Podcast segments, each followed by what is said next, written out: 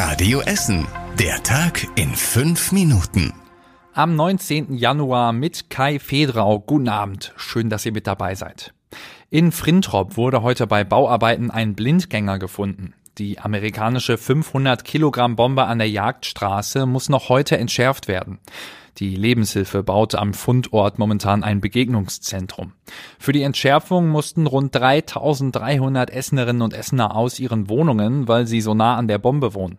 Im weiteren Umfeld sind weitere 7700 Menschen betroffen. Die dürfen während der Entschärfung nicht rausgehen.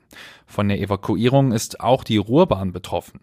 Den aktuellen Stand zur Entschärfung könnt ihr im Live-Ticker auf radioessen.de mitverfolgen. Schnee und Eis haben heute im Stadtgebiet für Chaos gesorgt. Auf den Straßen gab es besonders Probleme wegen der Glätte. Die Polizei Essen berichtete von fast 50 Unfällen. Glücklicherweise wurde dabei aber nur eine Person leicht verletzt, sonst gab es nur Blechschäden an den Autos. Die Entsorgungsbetriebe Essen mussten ausrücken und die Straßen streuen und räumen. Auf den Autobahnen gab es auch lange Staus durch das Wetter. Die A52 war am frühen Morgen in beide Richtungen dicht. In Richtung Düsseldorf dauerte es morgens eine Stunde länger. Auch auf der A40 waren die Staus länger als sonst. In Heisingen und Überruhr haben Schnee und Eis außerdem für einige Probleme im Stadtverkehr gesorgt.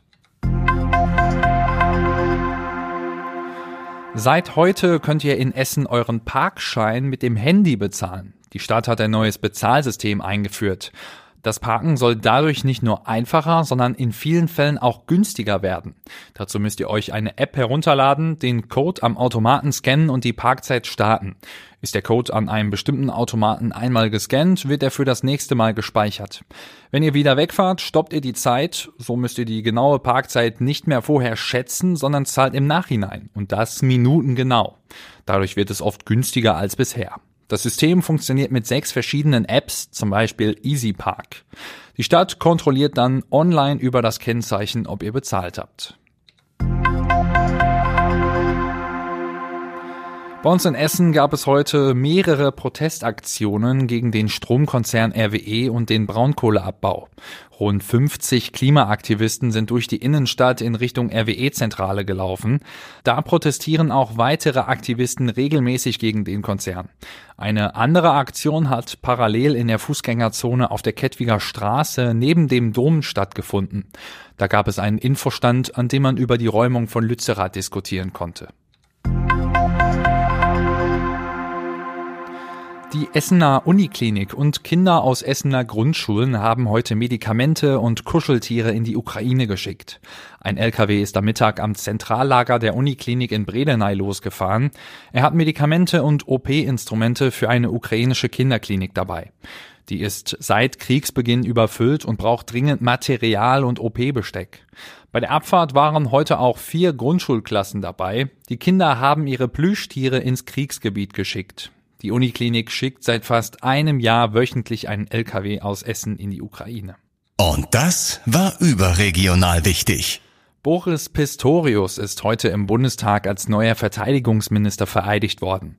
Er wolle die Bundeswehr jetzt schnell stark machen, sagte er. Dafür brauche er eine breite Unterstützung. Und zum Schluss der Blick aufs Wetter. Heute Abend bleibt es kalt und die Temperatur liegt bei ungefähr drei Grad und in der Nacht gibt's dann noch hin und wieder ein bisschen Schneeregen. Es bleibt ansonsten kalt bei Minusgraden. Deswegen waren die Wetterdienste auch vor Glätte auf den Straßen. Morgen kann es dann auch hin und wieder ein bisschen Schneeregen geben. Es soll aber auch ein bisschen trocken bleiben. Wärmer als heute wird's nicht, also auch wieder bei Temperaturen um die drei Grad. Und das war es mit den aktuellen Nachrichten von heute. Die nächsten aktuellen Nachrichten aus Essen gibt es dann morgen früh, wie immer hier in der Radio Essen Frühschicht. Ich wünsche euch jetzt noch einen schönen Abend. Das war der Tag in fünf Minuten. Diesen und alle weiteren Radio Essen Podcasts findet ihr auf radioessen.de und überall da, wo es Podcasts gibt.